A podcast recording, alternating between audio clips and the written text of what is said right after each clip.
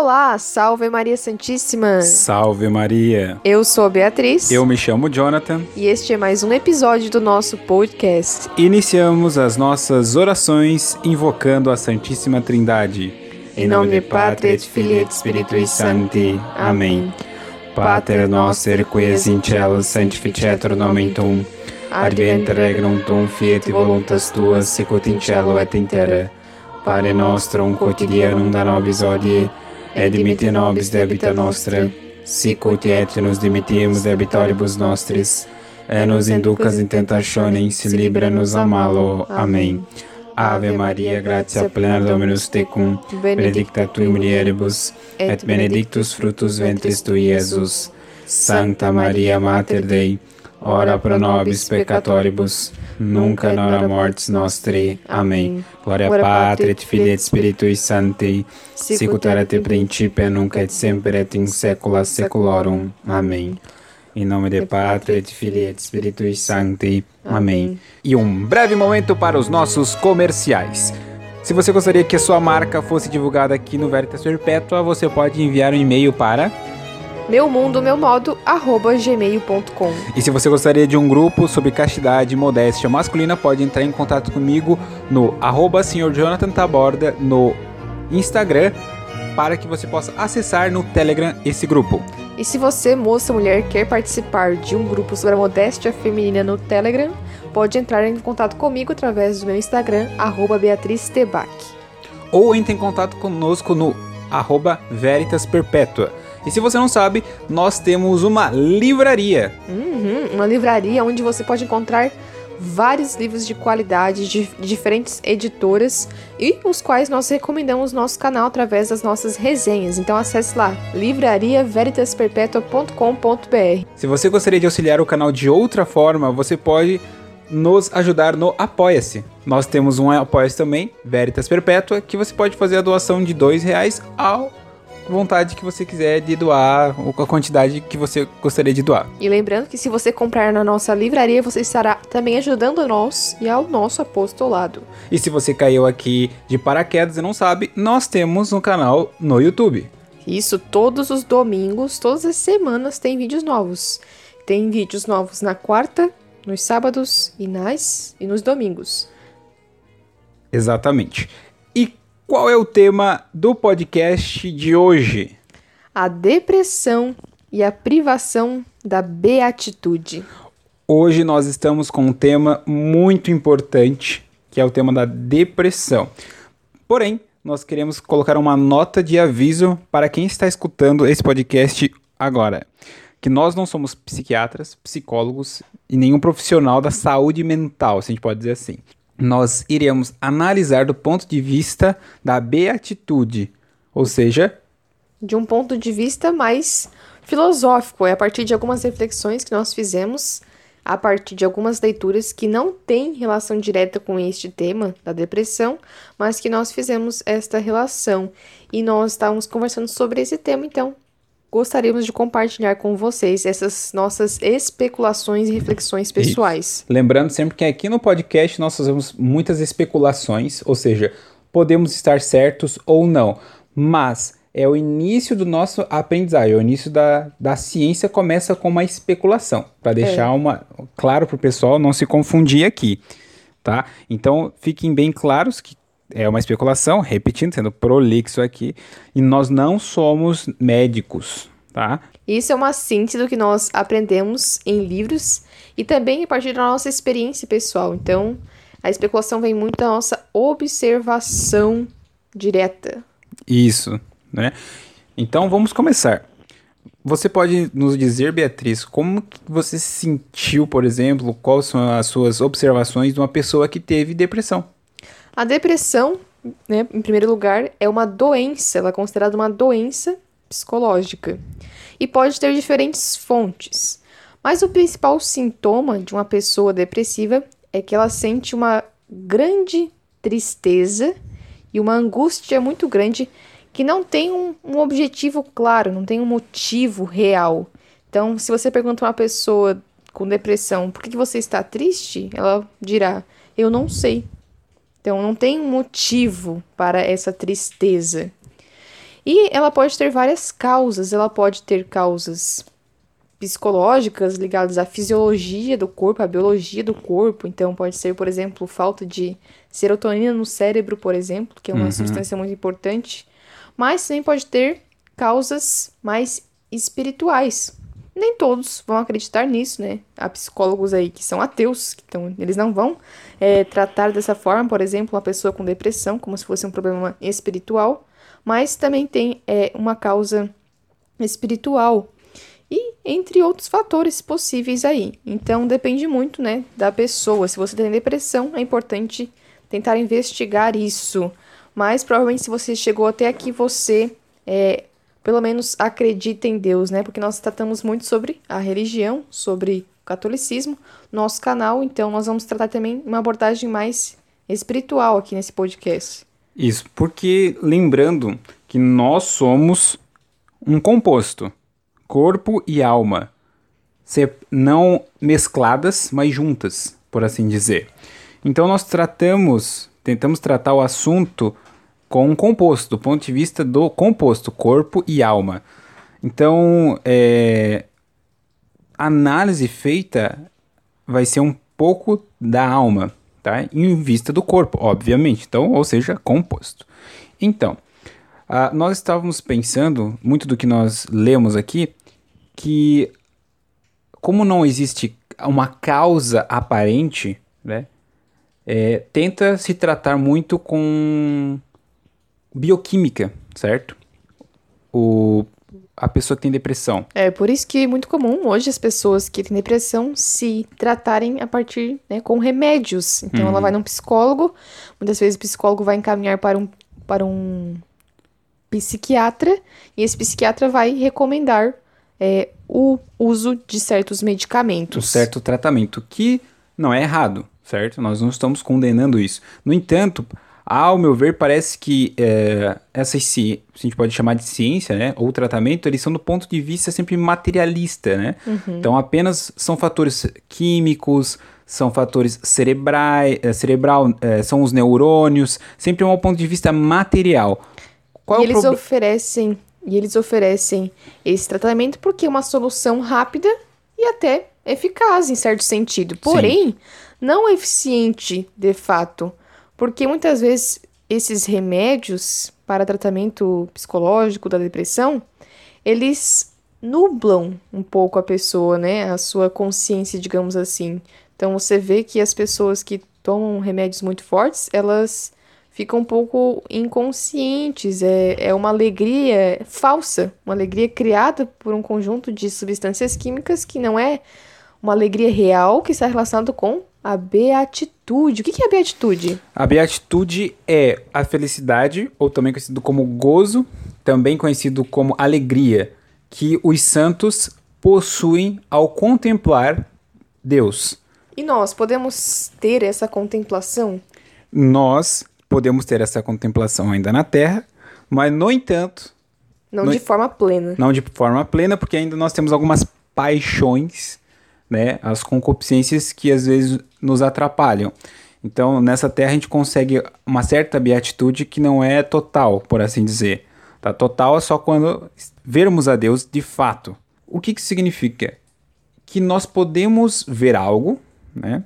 um ente da natureza, e a gente sentir um certo prazer. Por exemplo, um prazer lícito. Quando você olha uma flor, quando você vê uma família, quando você vê entes da natureza, certo? E você sente um prazer lícito. Que a gente já falou explicou esse, essa contemplação do belo em um podcast passado. Então, se você não escutou esse podcast, é recomendável que você escute a castidade e a contemplação do belo, que nós já falamos sobre esse tema.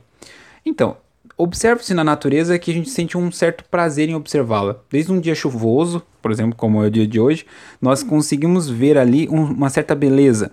Temos uma, uma certa atratividade, um certo prazer no que nós estamos vendo, certo? Principalmente quando nesses dias nós vemos, por exemplo, até os passarinhos cantarem. Isso.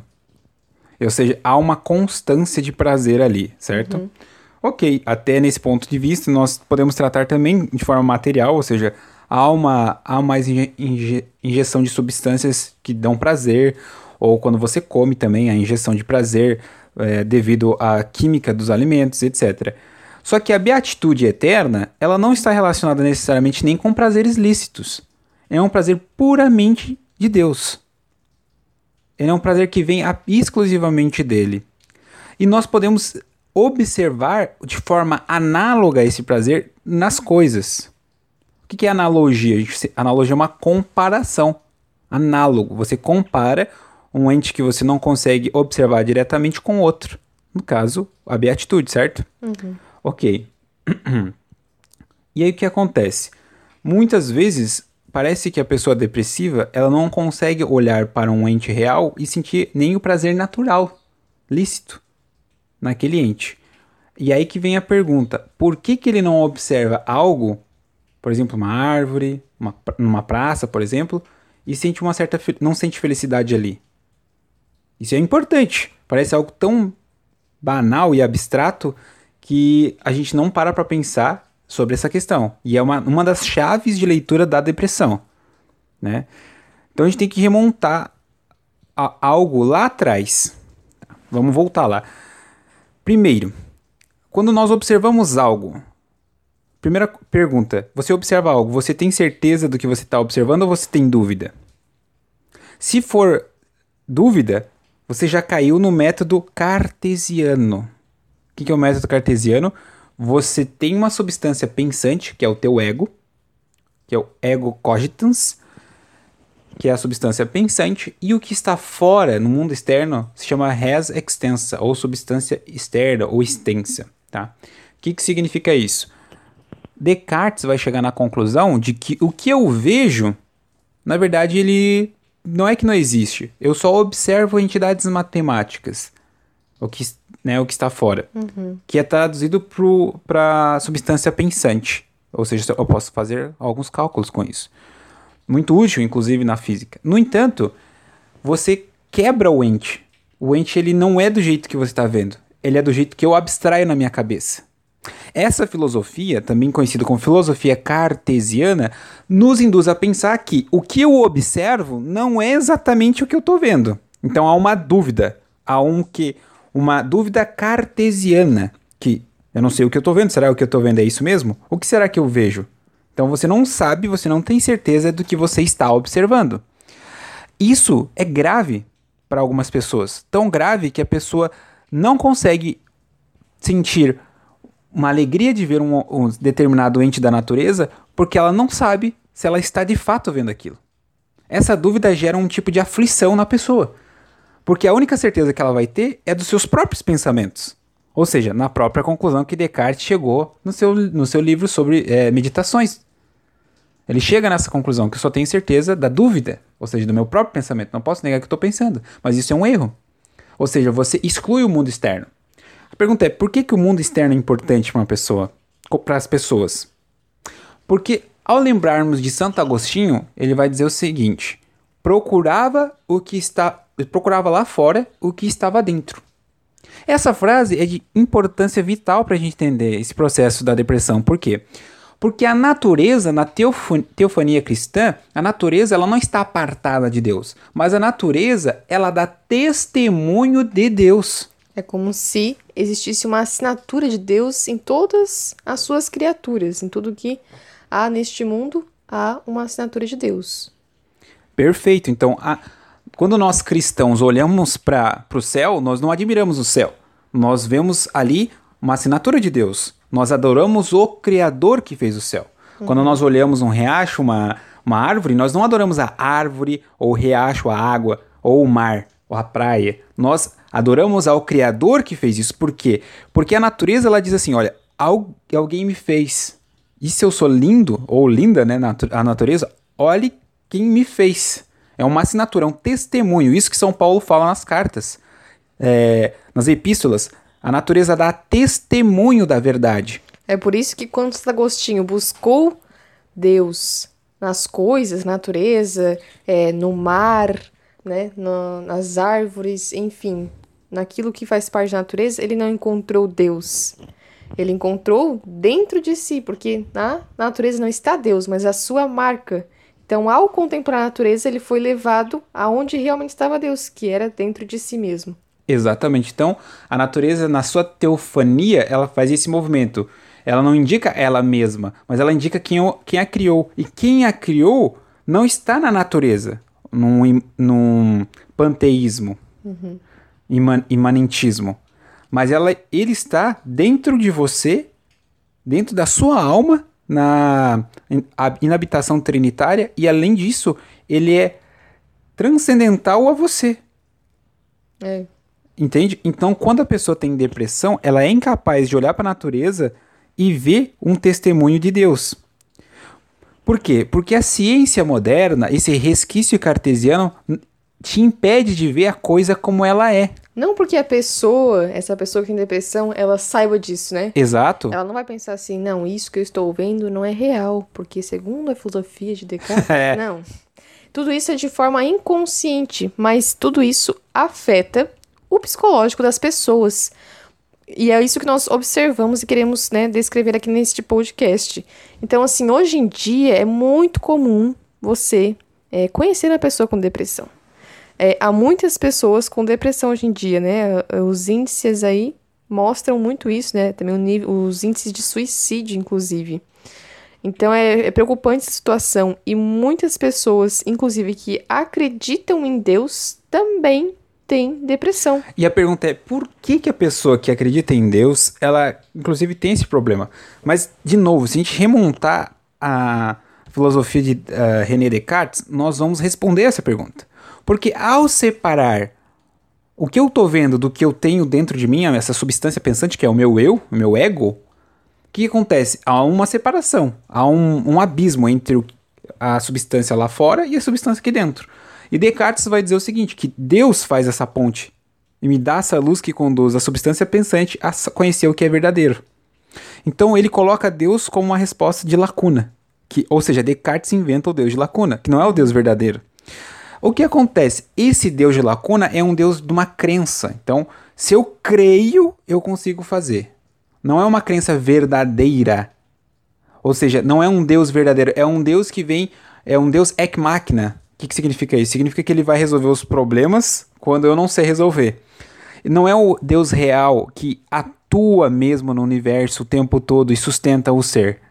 Não, ele é um Deus lacunar, ou seja, um Deus que inventa as coisas. Então, a própria fé que a pessoa tem, ela vai confundir com sentimentos.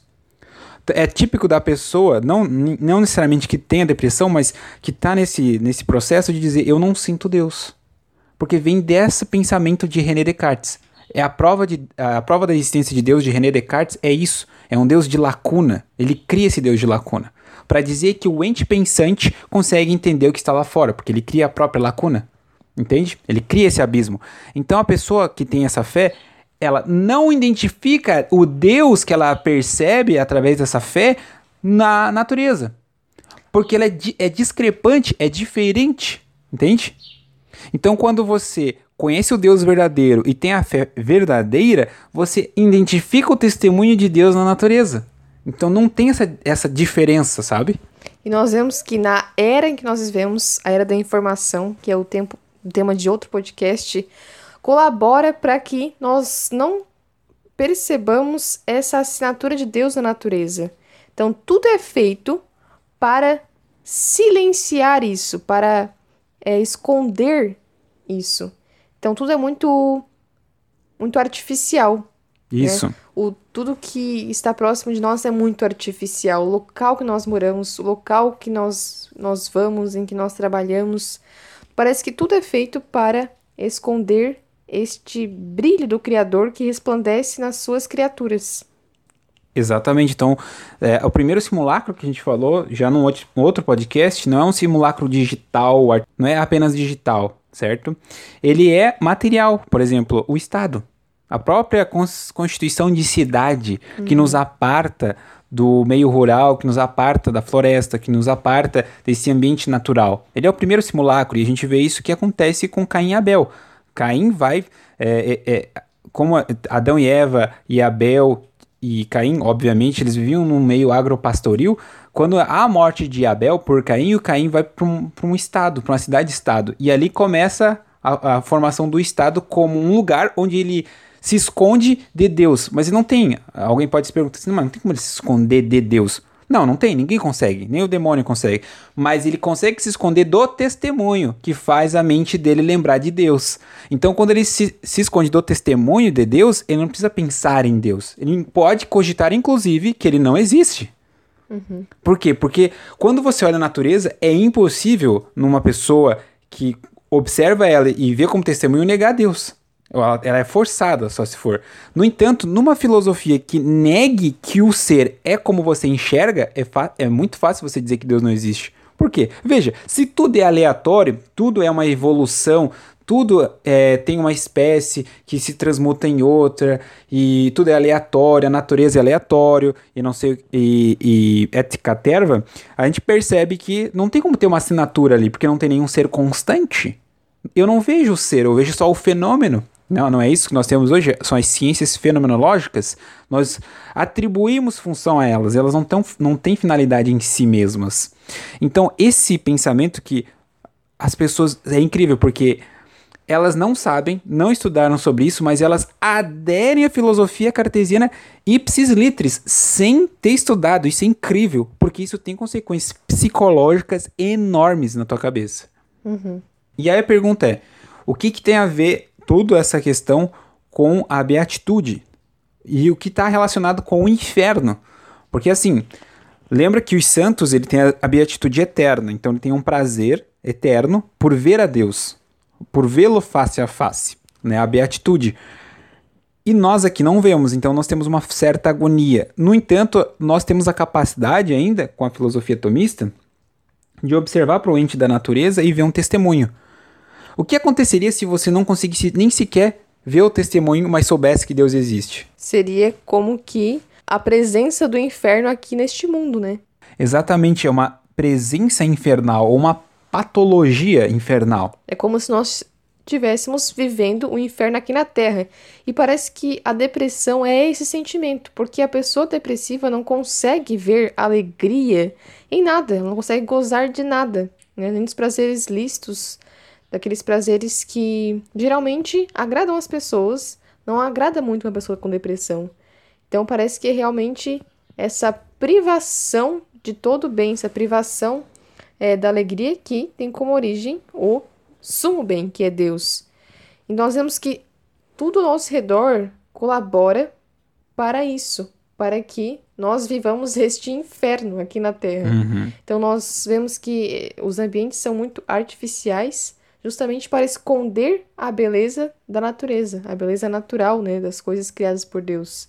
Então nós vamos num shopping, por exemplo, e lá é tudo tão artificial, é tudo tão barulhento, não só o shopping, mas tudo, né, que, que a sua vida se torna barulhenta. E o barulho, ele existe para esconder Deus que se manifesta no silêncio. Exatamente. E o silêncio é uma dessas entidades da natureza, a gente pode dizer assim, que dão testemunho de Deus.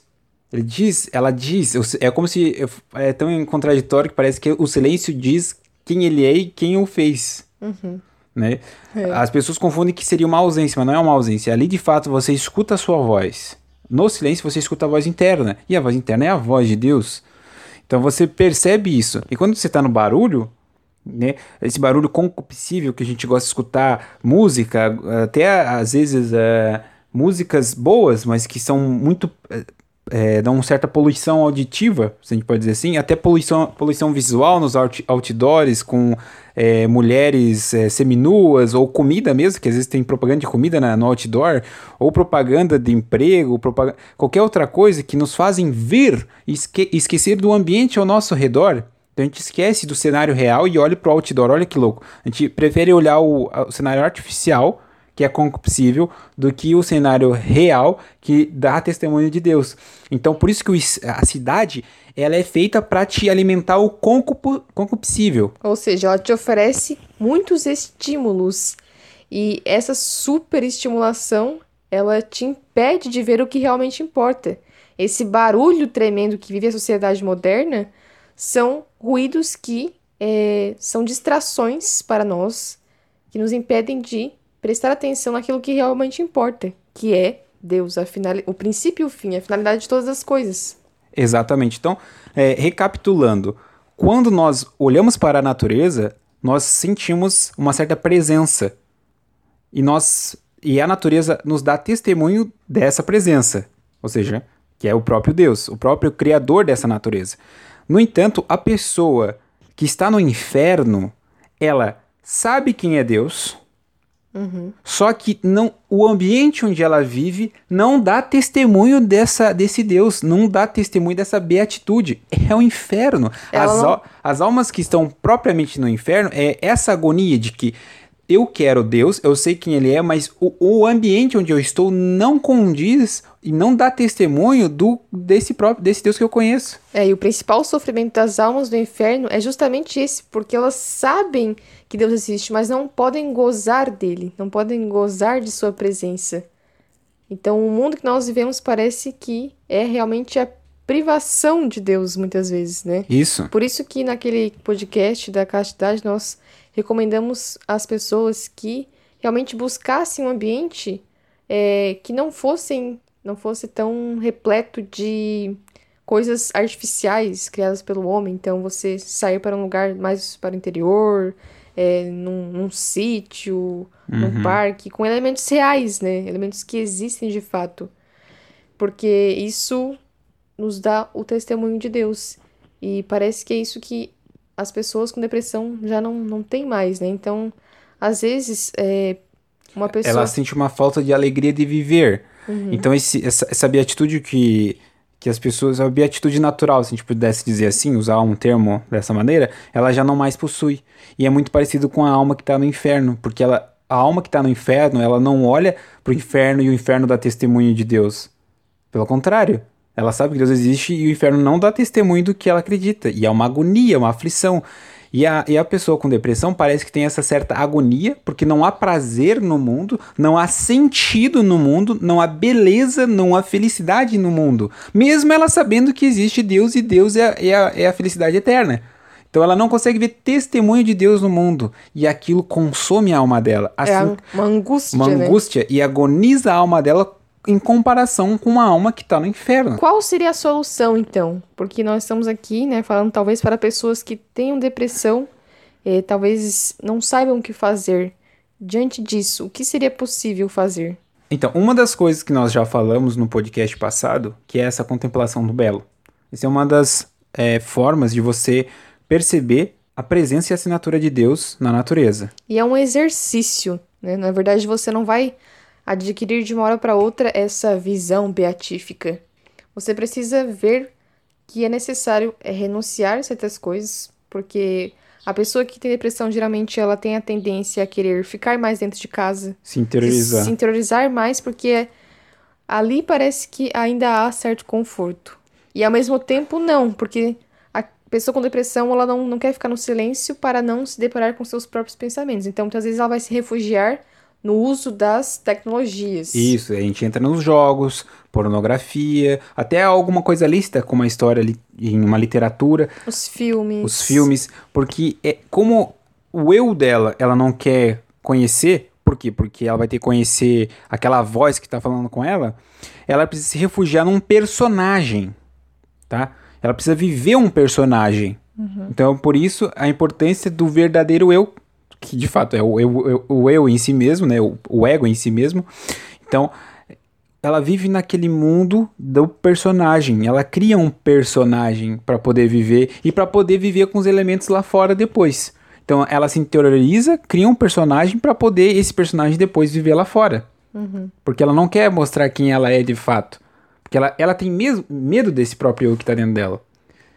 Por isso que muitas vezes pessoas que têm depressão não são identificadas por outras como, né, Pessoas, pessoas que têm, depressivas. têm, que têm essa doença. Porque às vezes algumas pessoas cometem suicídio e é uma surpresa para a família, né? Então ninguém esperava. Às vezes as pessoas depressivas são aquelas pessoas que mais aparentam ter alegria. Veja que paradoxal, né? É Mas faz porque é o sentido. personagem, exatamente. É, então veja que é necessário fazer um exercício para essa contemplação do belo. Você tem que fazer esse exercício de olhar para a natureza e raciocinar. Isto aqui é uma criatura de Deus. Foi criado. E assim, a gente tem que tirar muito da ideia essa, esse pensamento cartesiano que infelizmente todos possuem.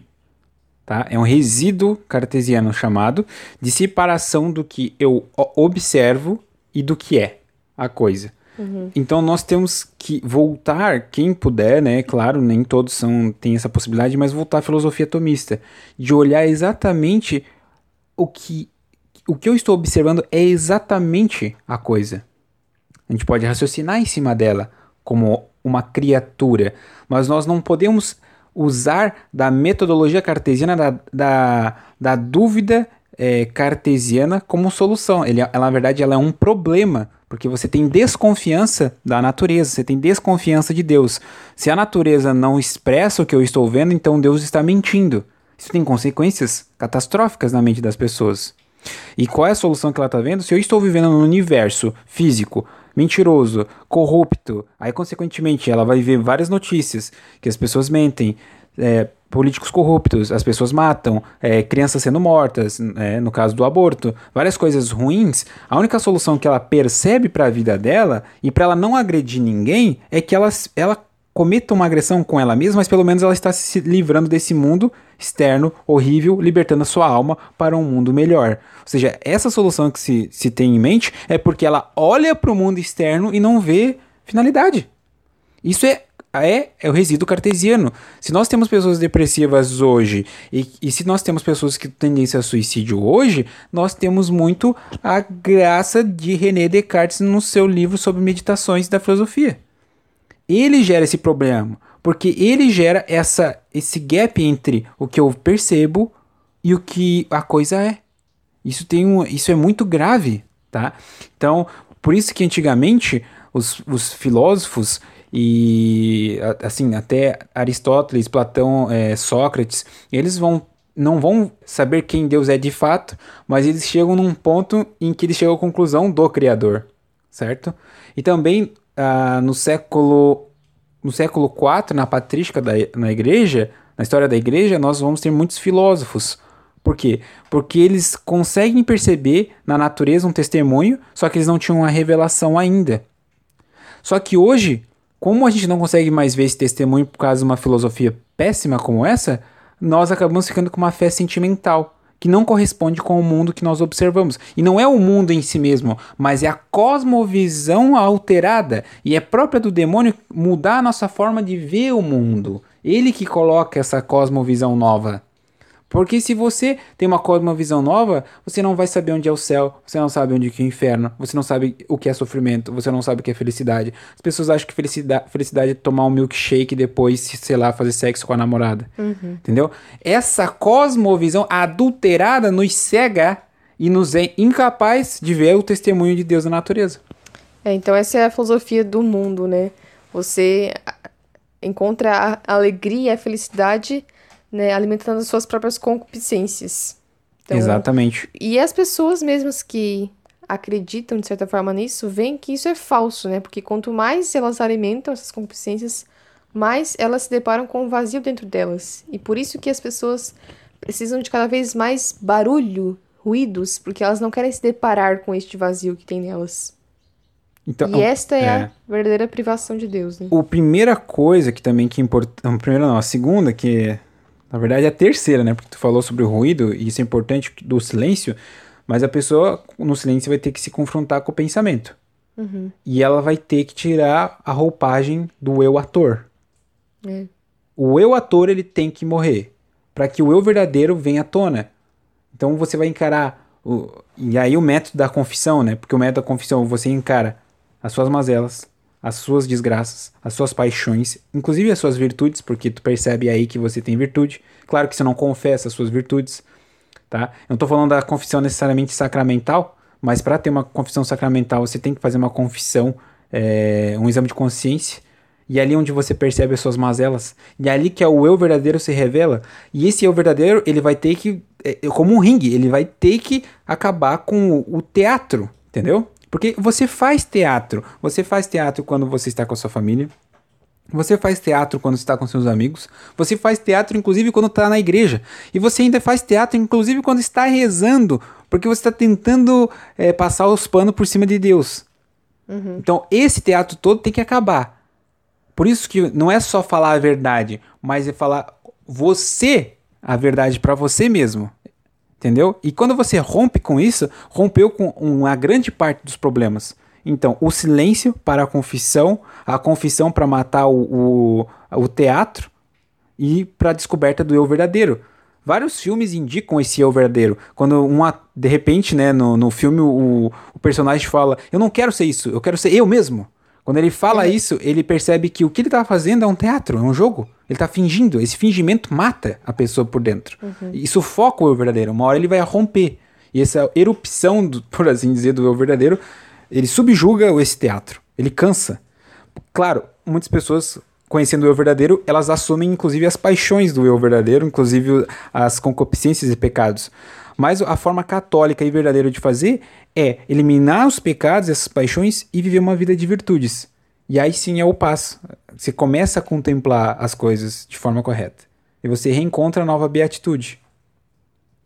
Então veja aqui que nesse podcast nós não queremos apresentar a solução que vai resolver o problema da depressão no mundo. Não é isso, né? não. né?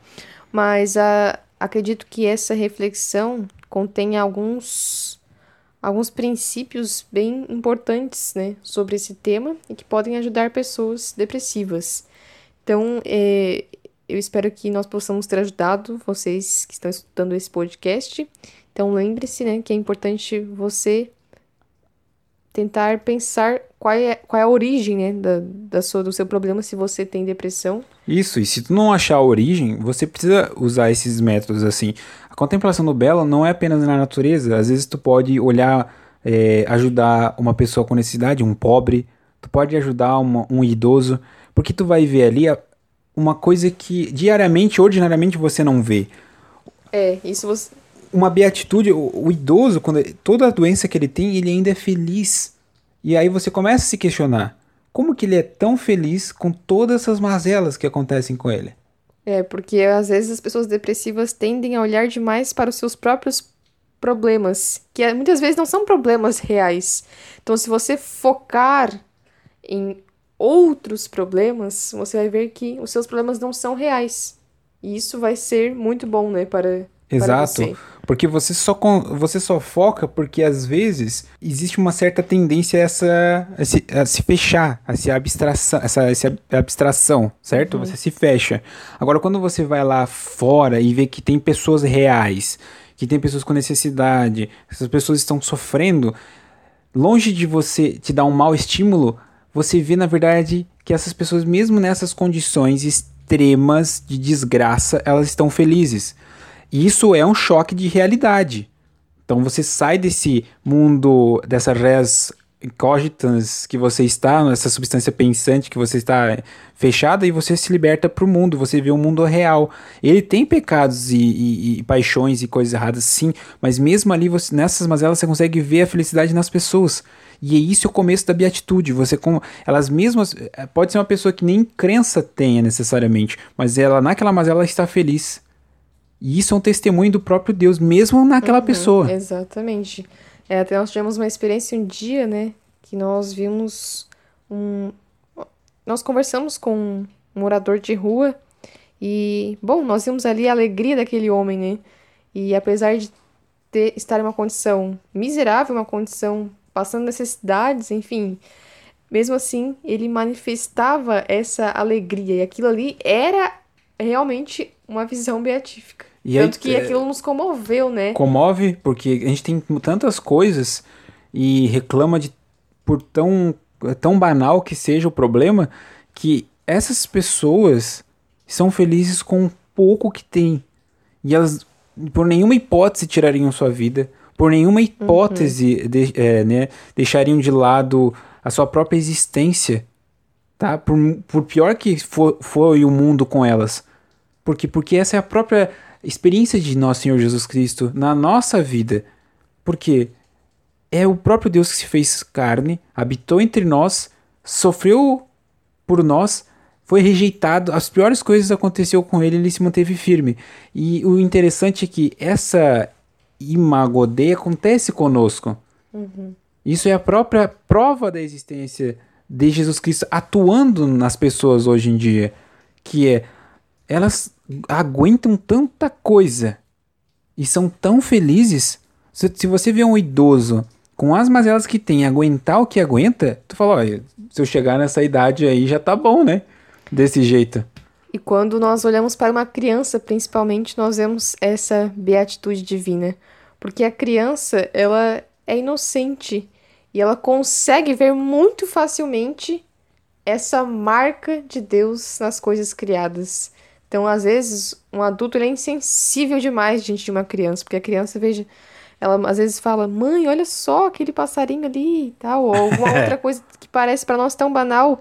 E às vezes, né, nós tratamos as crianças com certa hostilidade, e é incrível como as crianças têm essa capacidade de ver é, uma grande uma grandiosidade nas coisas mais simples, né? Mais simples. E olha, já viu uma criança olhando pro céu à noite, olhando pra lua e as estrelas? Ela acha fantástico. Fantástico. E aí a nossa cabeça cartesiana, científica, olha para uma estrela, o que que pensa? Um, um, né, uma estrela, né, uma entidade da física que tem gás hélio ali, gás hidrogênio e que numa pressão grande gera, é, fica iluminada devido aos átomos que estão presentes nela. Ou seja, nós, por um nominalismo científico, a gente acaba transformando um ente que dá testemunho de Deus em apenas um, uma entidade matemática.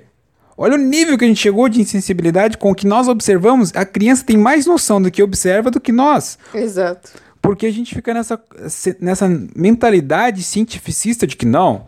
Aqui nós temos aqui a galáxia Andrômeda e desse lado nós temos a constelação tal e a gente acaba esquecendo do que o, o que são esses entes, o que, que eles são na verdade, o que, que eles que, que eles estão fazendo ali, qual a finalidade deles.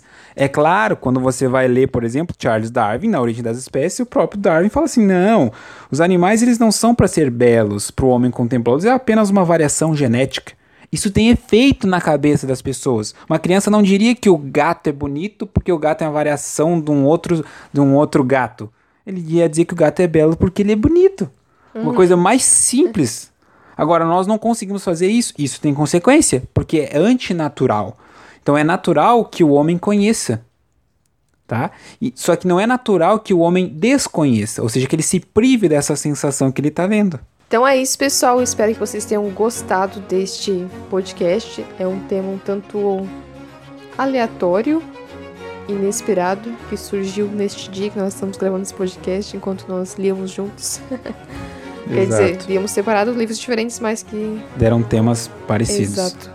Então, nas nossas conversas é que surgem esses temas e é fruto de uma série de reflexões que nós fizemos. E lembre-se, né, esse podcast nós fazemos uma especulação, erros podem ter sido cometidos, nós não queremos que erros venham, mas, né, lembrem-se que não nos idolatrem, nós somos pessoas que cometem erros e estamos é, e queremos corrigi-los. E não é porque uma pessoa diz algo errado que tudo que ela diz é errado. Lembre-se disso também, né? Prudência, pessoal, é uma virtude. Então é isso, pessoal. Até o próximo podcast. Não se esqueçam de acompanhar os próximos podcasts que estão sendo lançados todas as sextas-feiras.